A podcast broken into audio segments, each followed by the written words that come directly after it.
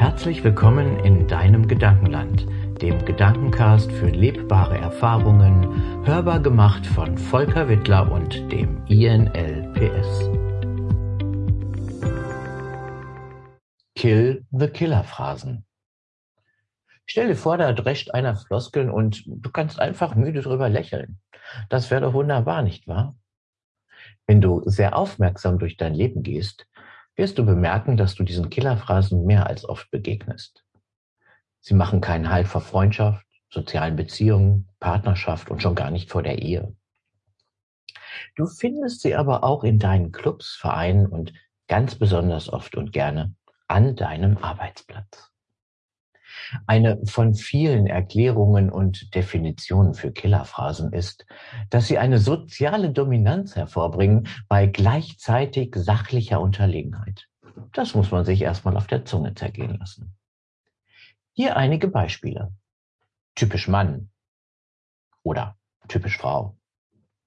Ich möchte morgen an diesem Schreibtisch einen motivierten Mitarbeiter sitzen haben was auch ganz besonders gerne genommen wird und allseits bekannt ist. Das haben wir gestern so gemacht, das machen wir heute so und das werden wir auch nicht ändern. Wenn man jetzt einmal in eine fachliche Richtung denkt, könnte man auf die Idee kommen, dass diese Killerphrasen eine transderivationale Suche auslösen und unterstützen. Mein Gott, was ist das denn? Na, diese transderivationale Suche ist nämlich dazu gedacht, dass aus der erlebten Erfahrung des Individuums oftmals der erfolgreiche Versuch unternommen wird, die Phrase mit Sinn zu füllen. Ganz klar. Denn mal ehrlich, sonst hätten sie gar keinen. Hier ein Beispiel eines Erlebens einer Killerphrase aus dem echten Leben, nämlich aus meinem. Bei meinem letzten Besuch meines Rhetorikclubs habe ich eine Rede gehalten. Frisch gewappnet mit den neuesten Erkenntnissen aus Humor und dem provokanten Coaching habe ich dieses natürlich sofort in meine Rede um und eingesetzt. Natürlich konnte dieser Ansatz nicht jedem schmecken. Das habe ich natürlich auch Punkt um und sofort als Feedback aufs Brot geschmiert bekommen. Der Kollege sagte, Klamauk hatten wir schon genug. Nun, wenn ich diese Aussage betrachte, frage ich mich jetzt, muss ich hellsichtig sein? Oder wenn du es bist, lieber Zuhörer, melde dich bei mir und sag mir Bescheid, was er meinte mit diesem Satz, denn ich habe es bis heute nicht verstanden.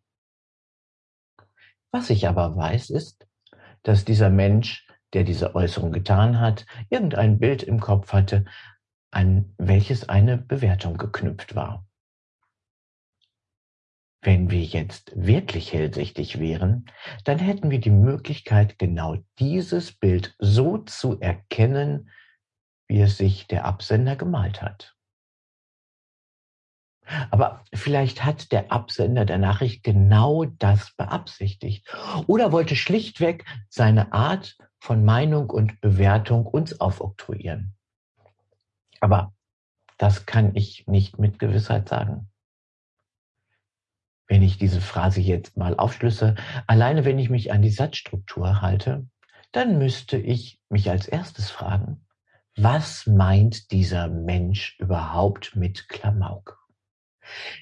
Kann es sein, dass er den Clown auf der Straße meint, der mit Witzen und Späßen Menschen an der Nase herumführt? Jonglagen macht oder andere lustige Dinge? Meint er den Comedian im Fernsehen oder meint er vielleicht den kompletten Inhalt der Rhetorikgründe? Also ich weiß bis heute nicht, was er unter Klamauk versteht. Nun, wenn ich aber weiter überlege, dann hat derjenige, welche diese Phrase in den Raum geworfen, nach dem Motto, friss oder stirb. Er hat keinen direkt angesprochen. Er hat nicht gesagt, Volker, das, was du da erzählt, ist Klamauk. Also wurde auch keiner angesprochen und keiner kann sich angesprochen gefühlt haben. Aber jetzt kommt natürlich diese transderivationale Suche ins Spiel. Denn selbst wenn die Phrase nicht zielgerichtet adressiert war, fühlt sich derjenige angesprochen, der aus seinem eigenen inneren Erleben heraus dieser Phrase Sinn gibt. Was natürlich ganz schön tricky ist, denn wenn dem nicht so wäre, wüsste keiner, wer sich angesprochen gefühlt haben sollte.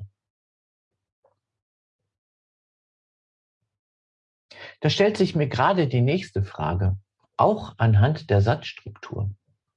Klamauk hatten wir schon genug, aber hatten wir wirklich genug?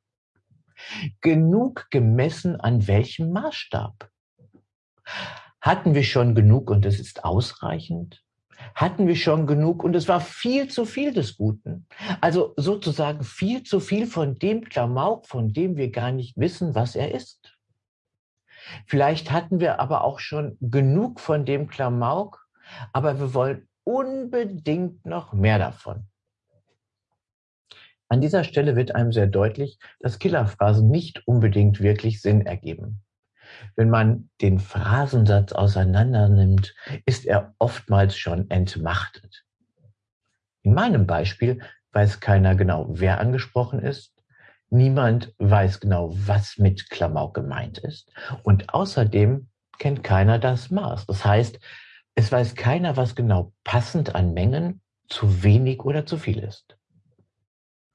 Wenn du also den Satz zerlegst, dann bemerkst du schnell, dass er keine Macht und keine Kraft hat. Dies ist aber eine kleine und wirksame Technik, um solche Phrasen den Hahn abzudrehen. Das Resultat daraus ist, dass du ganz entspannt mit einem müden Lächeln dasitzt und sagst, hey, was immer du auch gemeint hast, das kommt gar nicht bei mir an. Und jetzt wünsche ich ganz viel Spaß beim Sezernieren von Sätzen und Entmachten von Killerphrasen. Dein Volker Wittler aus deinem Gedankenland.